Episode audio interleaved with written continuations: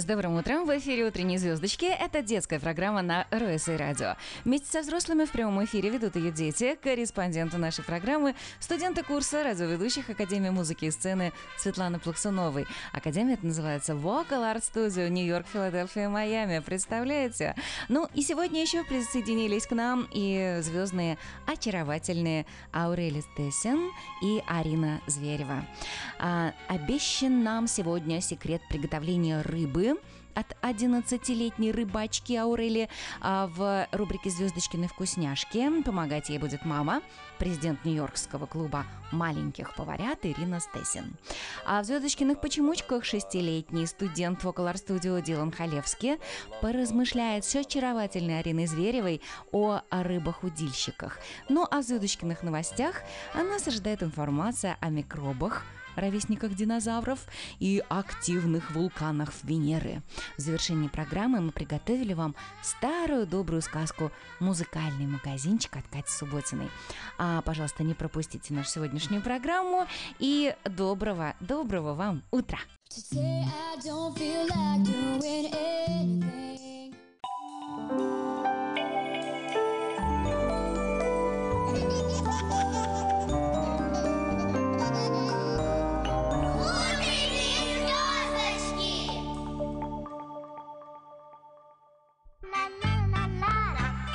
Ну а сейчас одна из любимых наших частей программы. Мы просто хотели напомнить вам, что Vocal Art Studio – это Академия музыки и сцены.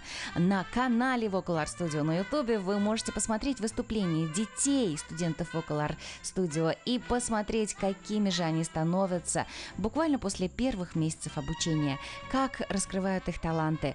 Такого уровня ощущения на сцене просто не могут обмануть.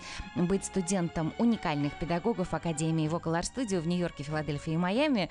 Престижно, почетно и просто здорово. Давайте будем в тренде с Vocal Art Studio. Ну, одну из моих любимых песен в детском исполнении. Давайте сейчас послушаем.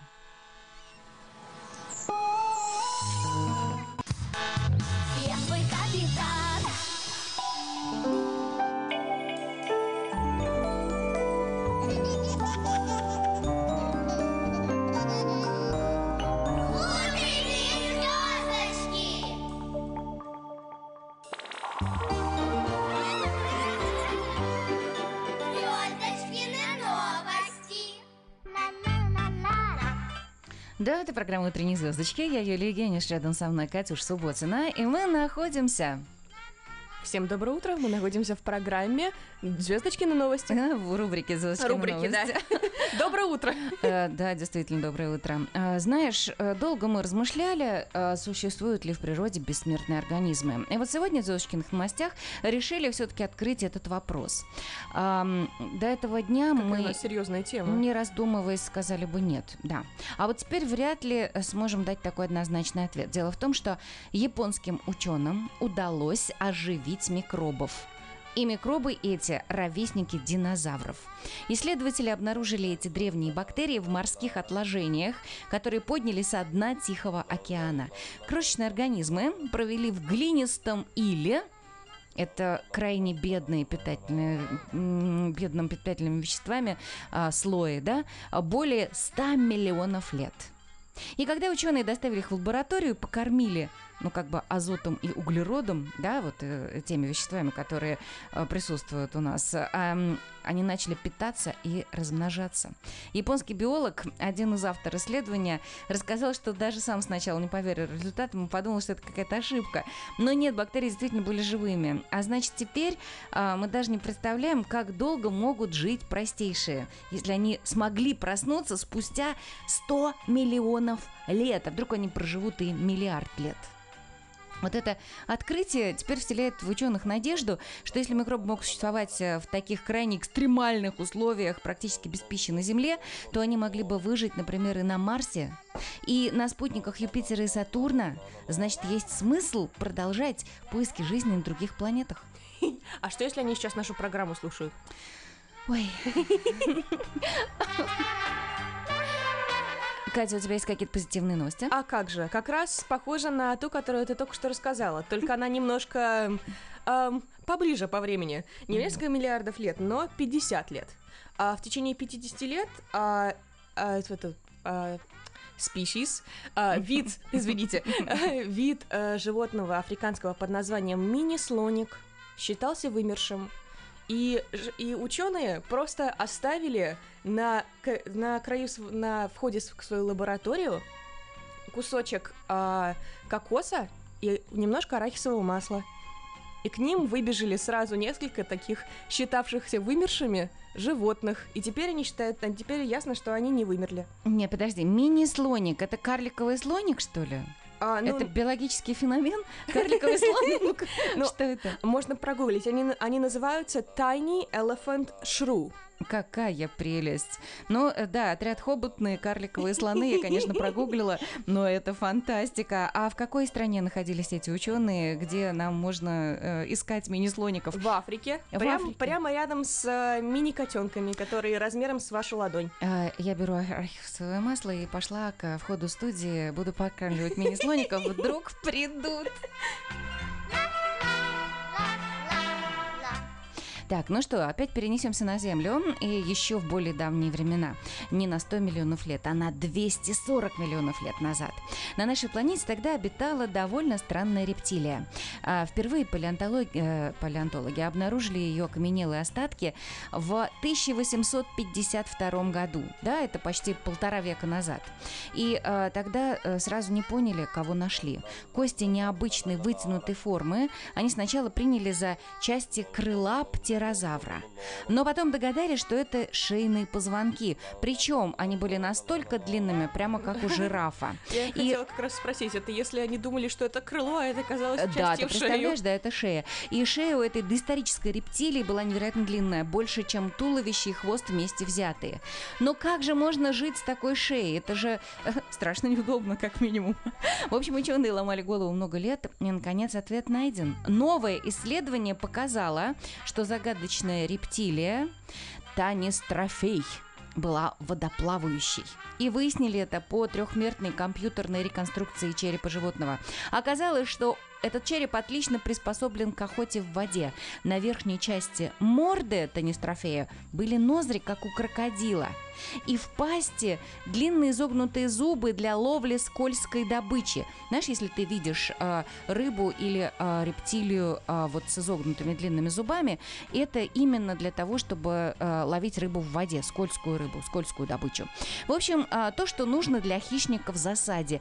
Лежишь себе на дне, голова на длинной предлинной шее у поверхности воды, дышишь вот этим носом, который как у крокодила на верхней плоской части мордочки, зубастая пасть приоткрыта, и ждешь, когда в нее попадет рыба или кармар. Вот такой теннис-трофей. Давайте завтрак. Ну, ты представляешь, 240 миллионов лет назад. Вау. М.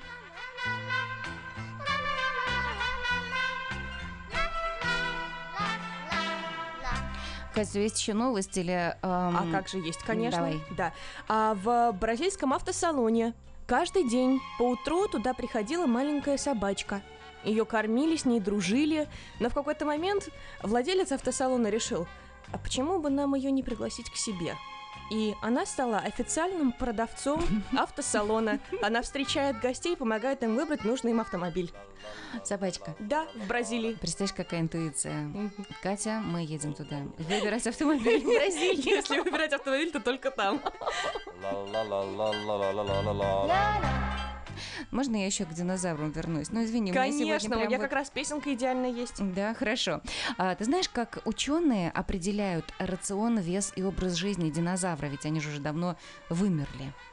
Вот э, воссоздать рацион динозавра оказалось от- относительно просто. На него указывают зубы. А, они вообще являются паспортом животного. Это одна из самых информативных частей скелета. И наши, кстати, зубы тоже.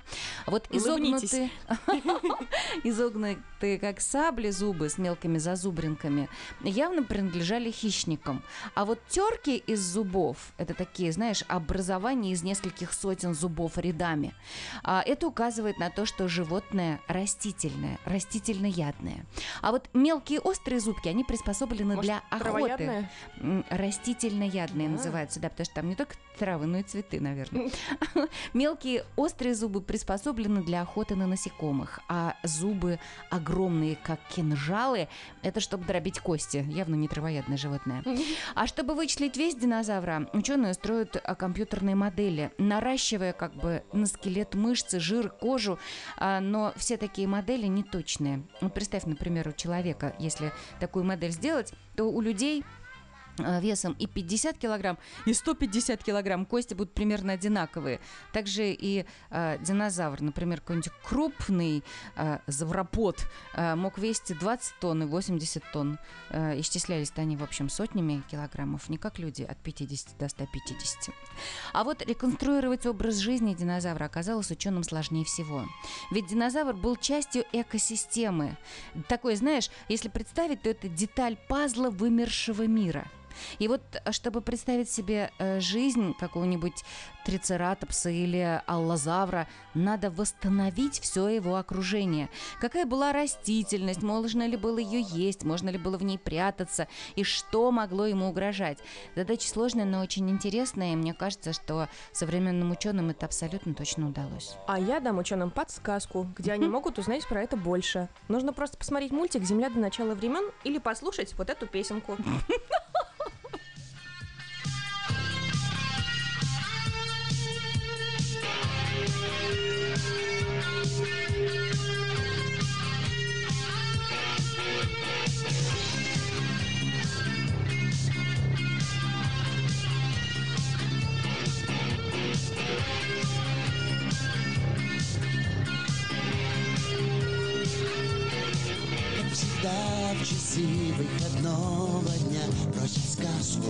сын рассказать меня До предела.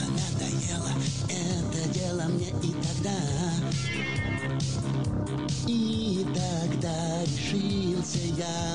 внезапно Рассказать про динозавров И с тех пор только лишь о них разговор. Динозаврики, может вы попрятались в Африке?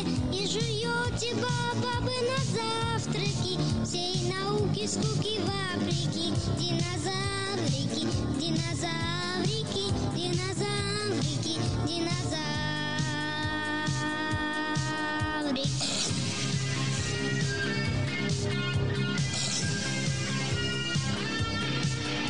Динозавров нет, говорю весь день Знать наказаны. За большую лень Знать нечасто пасти пастой Чистили они по утрам.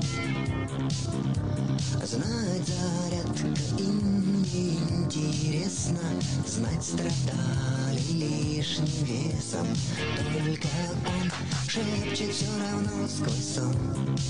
Динозаврики, может вы попрятались в Африке И жуете бабабы на завтраки. Всей науки скуки в Африке. Динозаврики, динозаврики, динозаврики, динозаврики.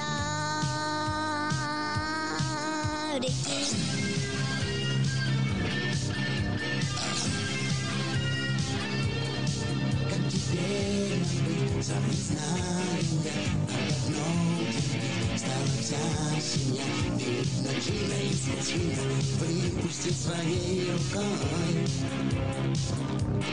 И теперь готовы мы хоть завтра Повстречаться с динозавром Только вот неизвестно, где живет Динозаврики, может вы у нас, не в Африке Можете, вы живете на завтраки Всей науки скуки в Африке Динозаврики, динозаврики, динозаврики, динозаврики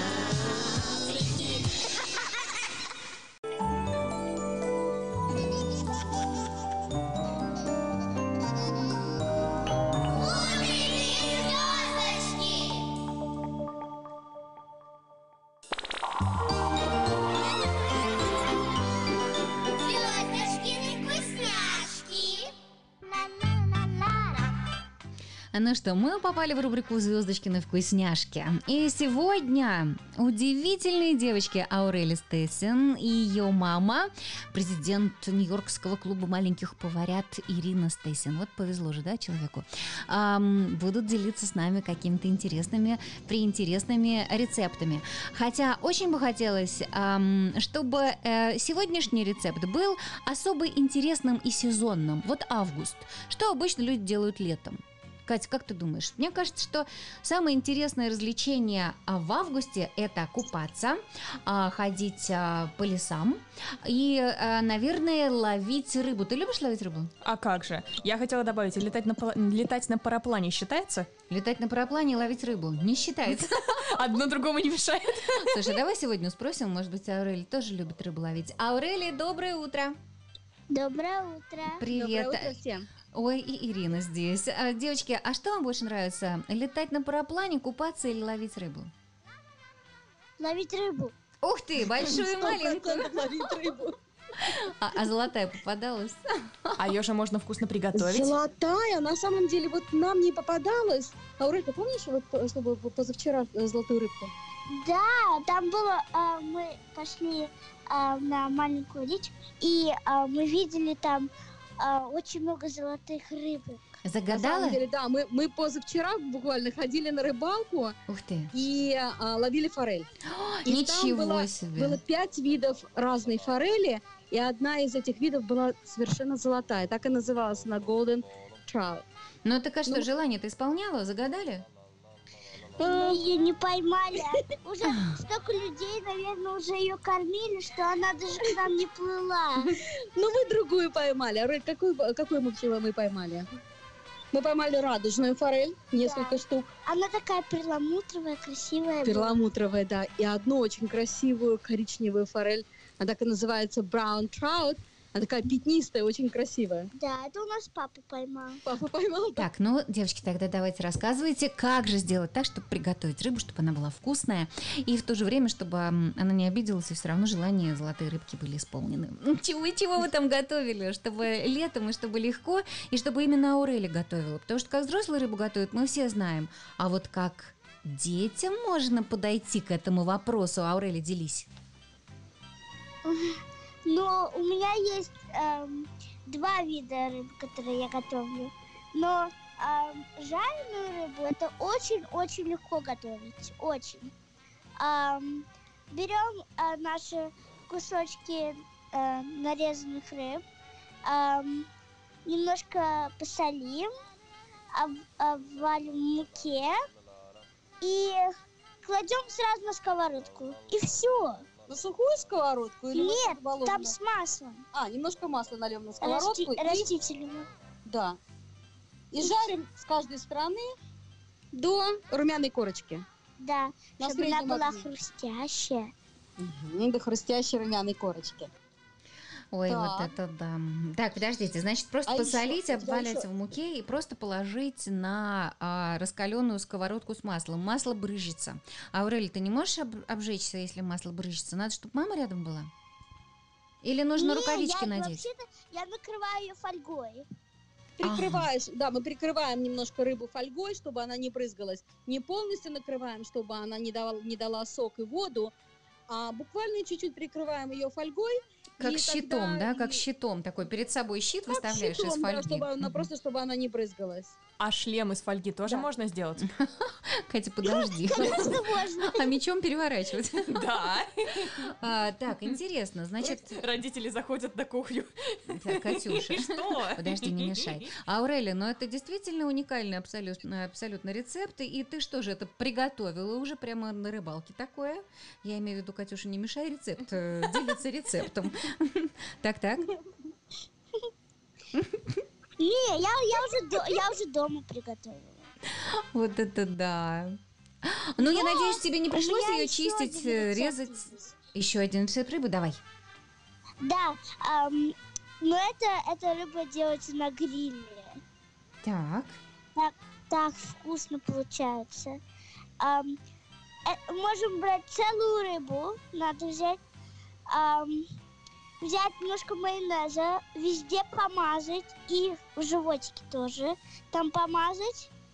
ам, потом мы берем ам, нарезанный лук, э, на тонкие кусочки режем его, Да, А, тоненькие, ага. посыпаем укропом Так.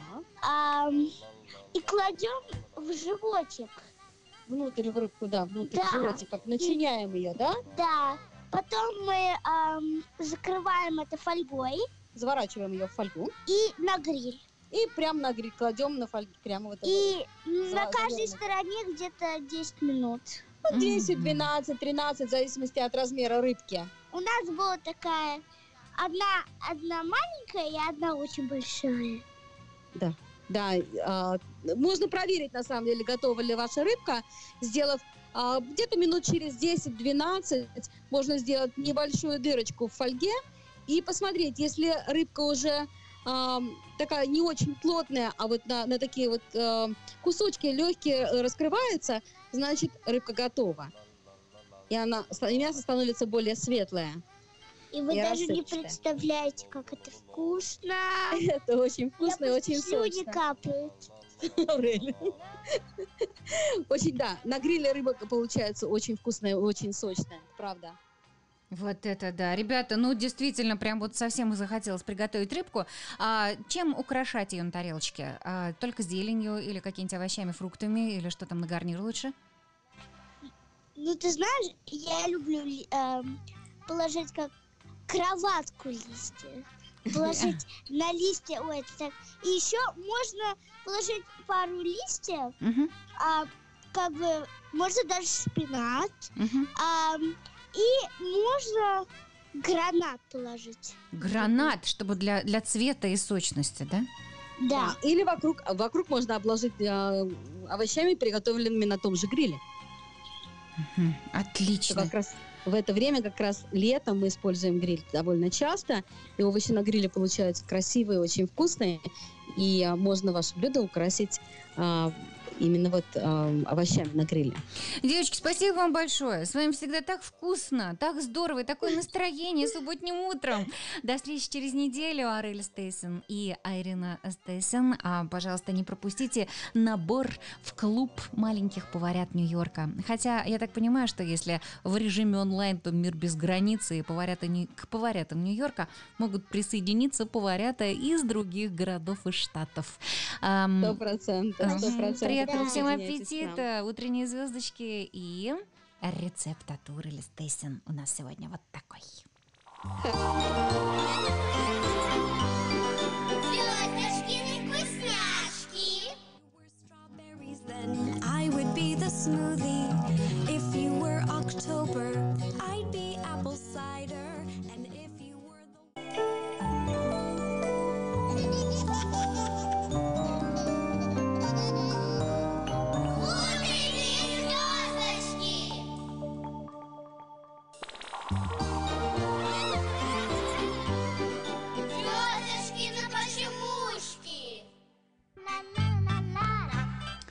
мы попали с вами в рубрику «Звездочкины почемучки». И сегодня мы а, порассуждаем с Диланом Халевски об очень интересной рыбе.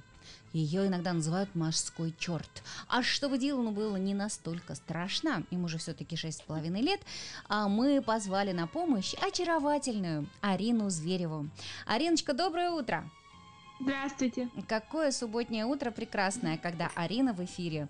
Дилан, ты тоже рад, что Арина сегодня с тобой будет рассуждать о глубоководной рыбе, а, которую иногда называют морской черт. Страшно тебе было картинку смотреть? Если честно, страшно и так сильно. То, если честно, что мне так страшно, потому что это так сильно страшно, потому что у нее такие зубы. Мне, если честно, она не так уж такая, она так, э, ну, если честно, зубы, это ее делают очень страшными. Это точно. Если а, посмотреть, как ее описывают в книжках, то столько себе дорисовываешь, что действительно нельзя назвать ее просто рыбой-удильщиком, только морским чертом. Арин, у нас сегодня с тобой ам, задача стоит такая. И э, Дилан, ну, чтобы не испугался этой рыбы, и чтобы мы с тобой всем ребятам рассказали, что рыба-удильщик, она уж прям вот не настолько страшная, чтобы прям совсем-совсем ее бояться. Может, выглядит она устрашающе из-за своих зубов, но она же просто им пропитание добива- добывает. Она же не нападает, она же заманивает. Почему рыба-удильщик называется? Арин, ты как думаешь? Рыбу-удильщик называют так, потому что у нее на голове специальный отросток, который светится, когда она плавает в темноте и приманивает пищу, приманивает других рыбок, которые заплывают прямо к ней в рот. То есть она э, как будто бы охотится, у нее такая удочка, специальный вырост на спине, да? И э, Да-да. как одно перо из спинного плавника. Оно в ходе эволюции отделилось от других, выросло, выросло, выросло, и на его конце образовался прозрачный мешочек. Рыба плывет, впереди прозрачный мешочек, в мешочке свет, и вот она может поднести этот мешочек, подвести а, близко-близко к рту с огромными зубами. И рыбки а, на свет заплывают прямо в рот, тут она свои зубы-то и соединяет. И рыбки остаются как будто бы в клетке. И остается только их проглотить. По-моему, очень удобно природа придумала. А, только вот интересно, как вы думаете, почему она светится? У нее там что, фонарик? Или может она с телефоном плавает, Дилан? Не знаю, или честно, мне, мне кажется, что в этом наверху, что у нее вот этот фонарик, как будто какой-то, мне кажется, что это просто такая приманка для рыбок, но там такие бактерии есть специальные. Бактерии, точно. Представляешь, вот а, мешочек, который находится на самом конце этого одного из пера плавника, который верхний, да, то есть он просто отрос. И вот в- как бы мешочек наполнен жидкостью, в которой находятся бактерии. И они могут светиться, а могут не светиться. И подчиняются они в этом именно рыбе-удильщику. Удильщик может регулировать светимость бактерий, сам расширяя или сужая свои кровеносные сосуды. Когда сосуды расширены, к осветительным как бы приборам бактериям поступает больше кислорода, и они горят вовсю. А когда сосуды сужены, то наоборот угасают. Это же просто фантастика какая-то. Представляете? Кстати, у некоторых а, рыб, вот этих рыб-удильщиков, светится не только вот этот отросток удочка, а еще и зубы. Почему? Ну вот представишь, так природа придумала. Это они так улыбаются просто. Представляете, да? Вот это да. Почему же у нас-то зубы не светятся? Аринка, тебе, мне кажется, пошла улыбка. Представляешь, вечером улыбаешься кому-нибудь в Центральном парке, а зубы светятся. Здравствуйте! Из- из Ребята, во Франции запустили в продажу несколько лет назад э, фонари с биолюминесцентными бактериями. Это э, действительно новый вид уличных светильников, который предлагался для использования подсветки витрин дорожных знаков. Они Только а, подкармливать надо. Да, подкармливать, то есть менять вот этот гель, в котором эти бактерии живут, и их хватало на 5 дней, а потом их меняли опять. Мама, мама, а можно мне фонарик? Арин, а скажи, пожалуйста, а вот э, здесь, в Нью-Йорке, а, в водах Атлантического океана, если мы пойдем на пляж поздним вечером, мы можем там увидеть рыбу-удильщика? Дилану не будет страшно? Не будет его рыба ловить зубами? Не будет, конечно. Сказал Дилан. А Арина? Ну, я не знаю. Мне кажется, что географически они все-таки немножко в другом месте расположены, в другом месте живут. Во-первых, они живут очень-очень глубоко, а, до нескольких километров даже достигают. Мгм.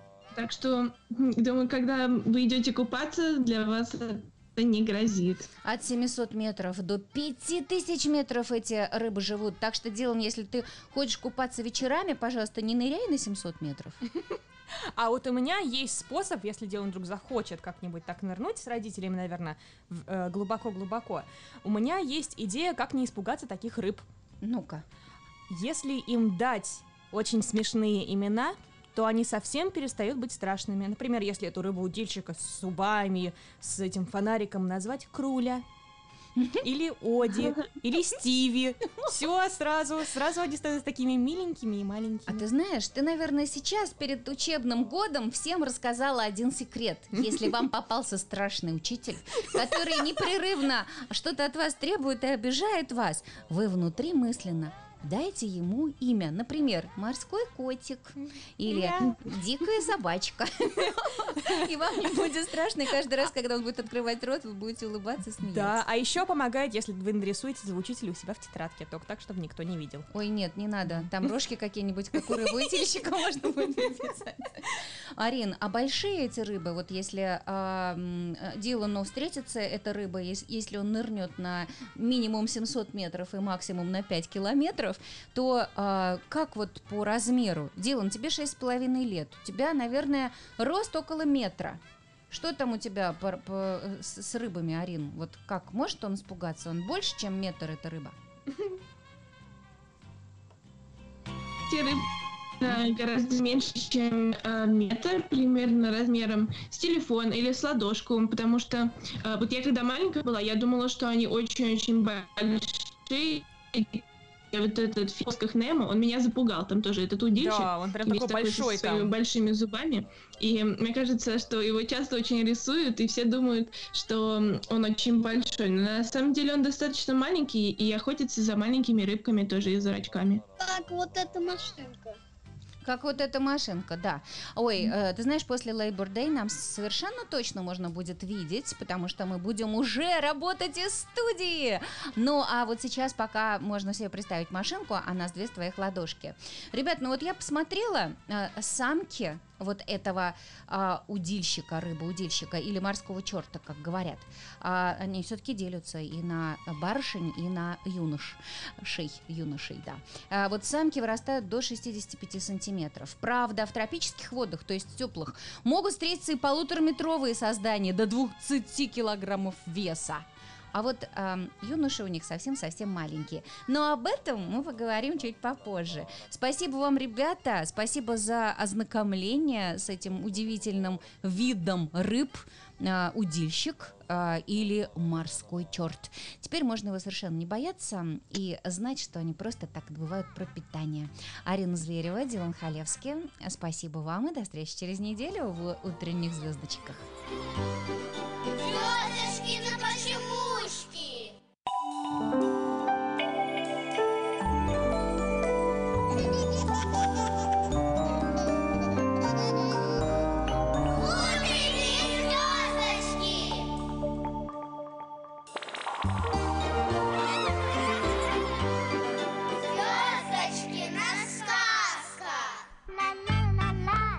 Арину Звереву мы поздравляем с радиодебютом. Дилан, спасибо огромное за интереснейший рассказ. Ну а сейчас время сказки. Сегодня мы будем слушать пластинку, старую пластинку. И называется она «Музыкальный магазинчик». Не так давно мы закончили читать сказку о письке микробе в исполнении Марии Абалкиной. И обязательно вернемся к ее книгам снова.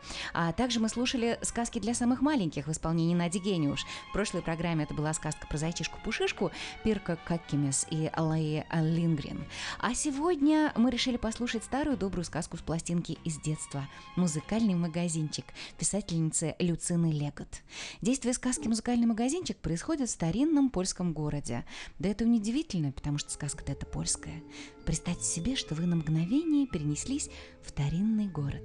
Вокруг, куда ни глянь, узкие улочки – по сторонам потемневшие от времени дома. И вот знаменитый музыкальный магазинчик, на пороге которого вас встречают два старых сверчка музыканта. В каком? Этого я вам не скажу. Все равно вы его нигде не найдете.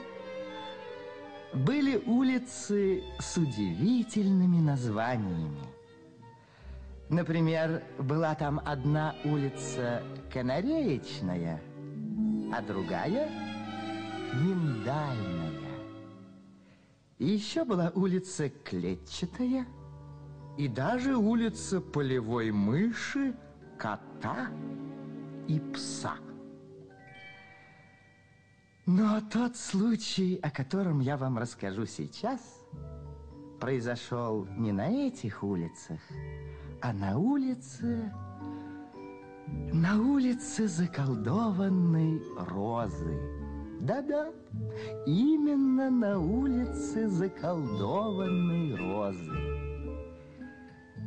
Итак, на улице заколдованной розы находился небольшой магазинчик. Если взглянуть на окно этого магазинчика, становилось ясно. Магазинчик не простой, а музыкальный. В какой же другой витрине могли быть выставлены гитара, флейта и скрипка?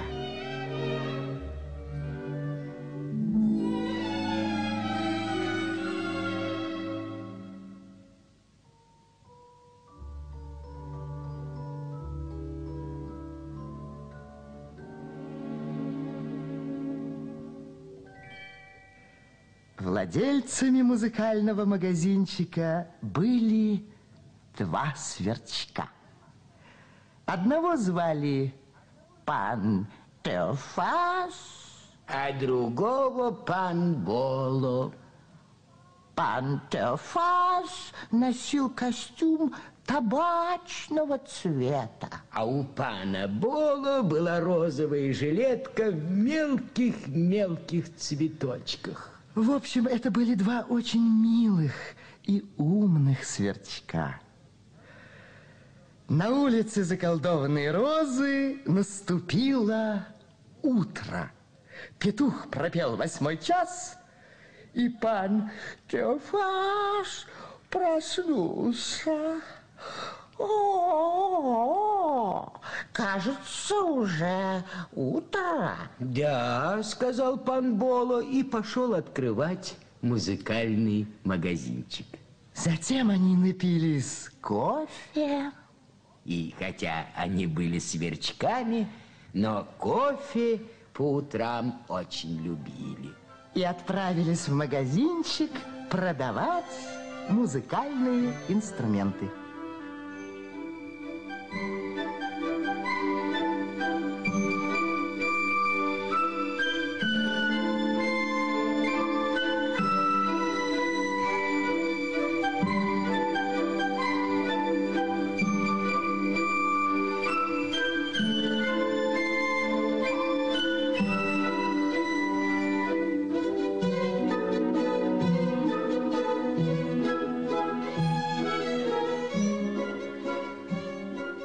Тем, на улице заколдованной розы началось движение.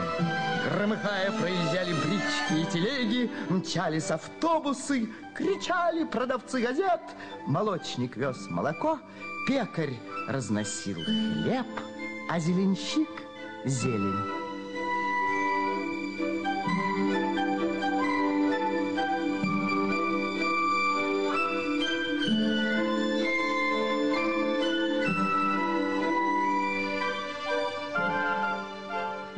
Петух собирался пропеть 9 часов, когда возле музыкального магазинчика появилась первая покупательница.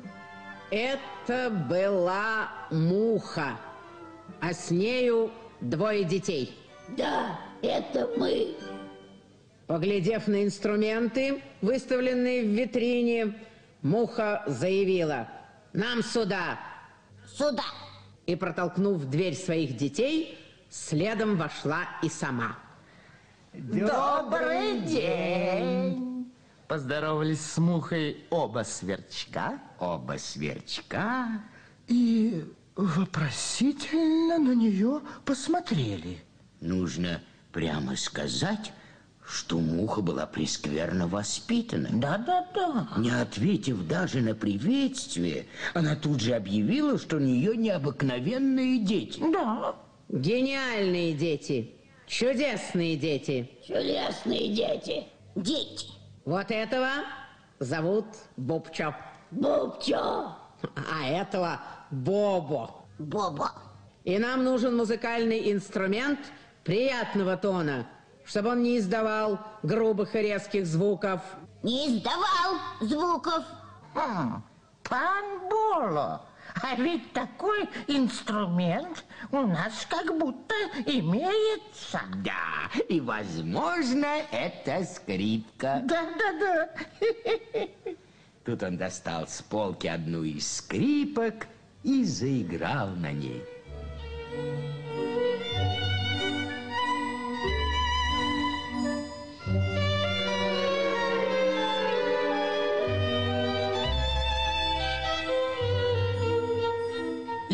Так заиграл, что все заслушались.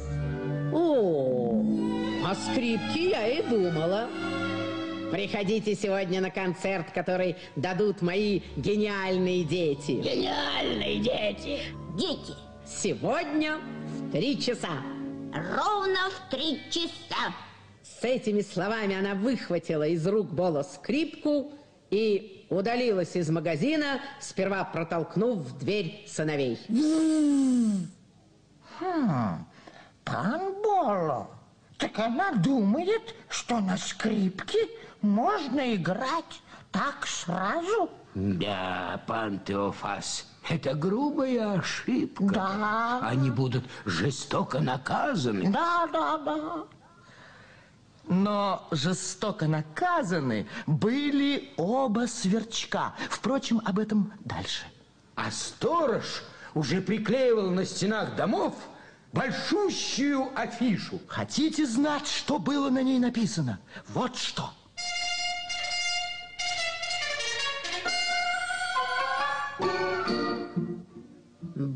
Бубчо и Бобо, чудесные дети, сегодня на скрипке концерт дают.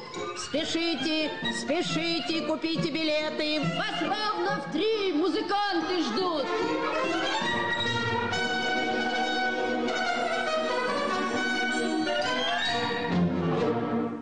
И что же вы думаете?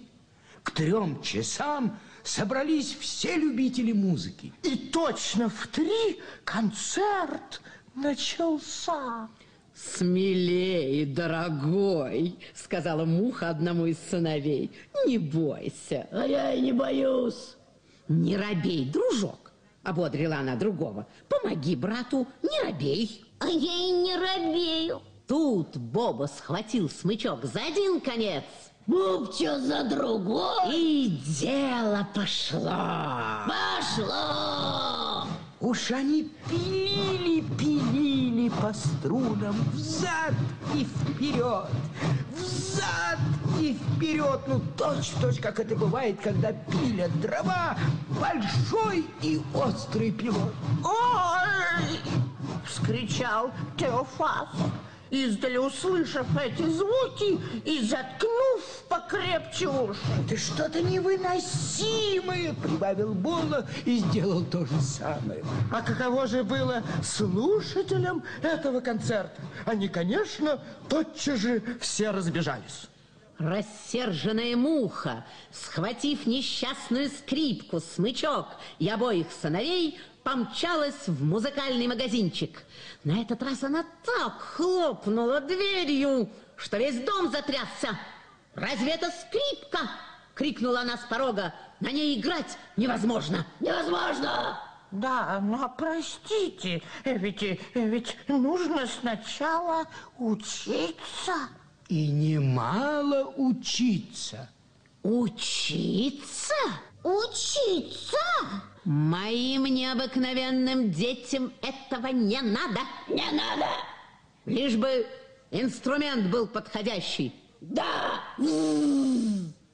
На этот раз пан Теофас предложил ей трубу. А пан Боло заиграл на ней так, что можно было заслушаться.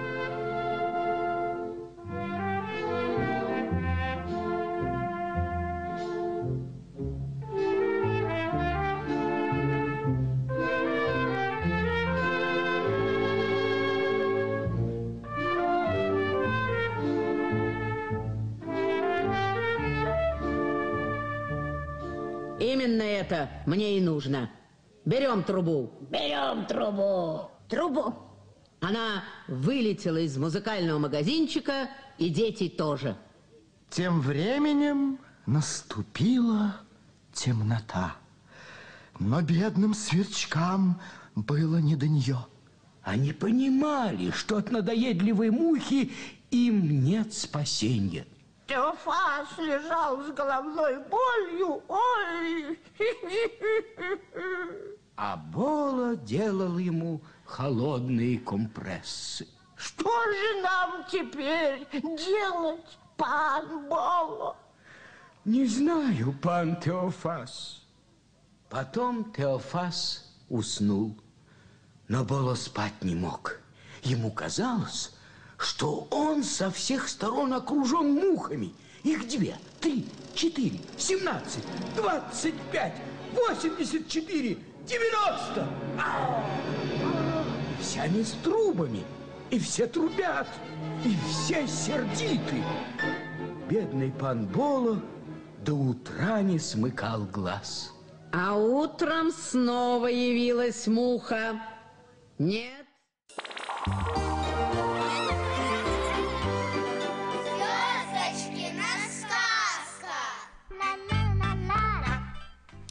Я вас уверяю, что ровно через неделю в программе «Утренние звездочки» в субботу мы продолжим слушать это необыкновенное чудо. Это сказка, которая называется «Музыкальный магазинчик». И, честно говоря, вот я вспоминаю эту сказку из детства, когда слушала еще на пластинках совсем-совсем маленькой. Иной раз мне кажется, что когда Катя включает просто трек, а, там сохранилось пощелкивание с пластинки. Помните, как иголка... ам, так издает такой невероятный звук. А, да, эту эстетику, конечно, не передать а, словами, но а, мне кажется, что это действительно там послышивается немножко. А, да, это августовская суббота с детской программой «Утренние звездочки» на РОС и радио. И вместе со взрослыми в прямом эфире ее вели дети, корреспонденты нашей программы, студенты курса радиоведущих Академии музыки и сцены Светланы Плаксуновой. Академия, это называется Vocal Art Studio. Майами, Филадельфия и Нью-Йорк. В Майами этот курс ведет Юленька Гучеренко, а здесь, в Нью-Йорке, я, Юлия Гениуш. И если бы вы хотели, чтобы ваши дети попробовали себя за радиомикрофоном, звоните, пожалуйста, по телефону 718 872 74 66. 718 872 74 66. И вы уже у нас на курсе радиоведущих. Для детей интересные программы и все возможности посвящения в океан ощущений радиоэфира. Сейчас занятия проходят онлайн, и для того, чтобы присоединиться к нашему курсу, нужно просто позвонить, еще раз напомню, по телефону 718 872 74 66. Ну и включиться в тренинги и в море интересной информации, поймать волну и быть с нами. Мир-то сейчас без границ, и наше онлайн-обучение и тренинги возможны из любой точки мира. А я хочу сказать сейчас спасибо шестилетнему Дилану Халевске и очаровательной Арине Зверевой за рассказ о рыбах-удильщиках. Аурели Стейсен спасибо за вкусности и ее маме, президенту Нью-Йоркского клуба маленьких поварят Ирине Стейсен. Спасибо за супер поддержку. А, Их рецепты вы сможете увидеть в комментариях на нашей страничке РОС и радио нашего поста о программе «Утренние звездочки». А ам, Кать Субботиной, спасибо за звездный путь, профессионализм и радость быть вместе. Ну и самые наши любимые Юлия Гениуш, спасибо. О мини-слониках особо интересно. Продолжение сказки «Музыкальный магазинчик» э, с нашей старой пластинки, но не пыльной, мы услышим через неделю. А вам, уважаемые и дорогие, чудесного августовского волшебства. Нам всем счастья, радости, лета и вкуса детства. Это «Утренние звездочки». Thank you.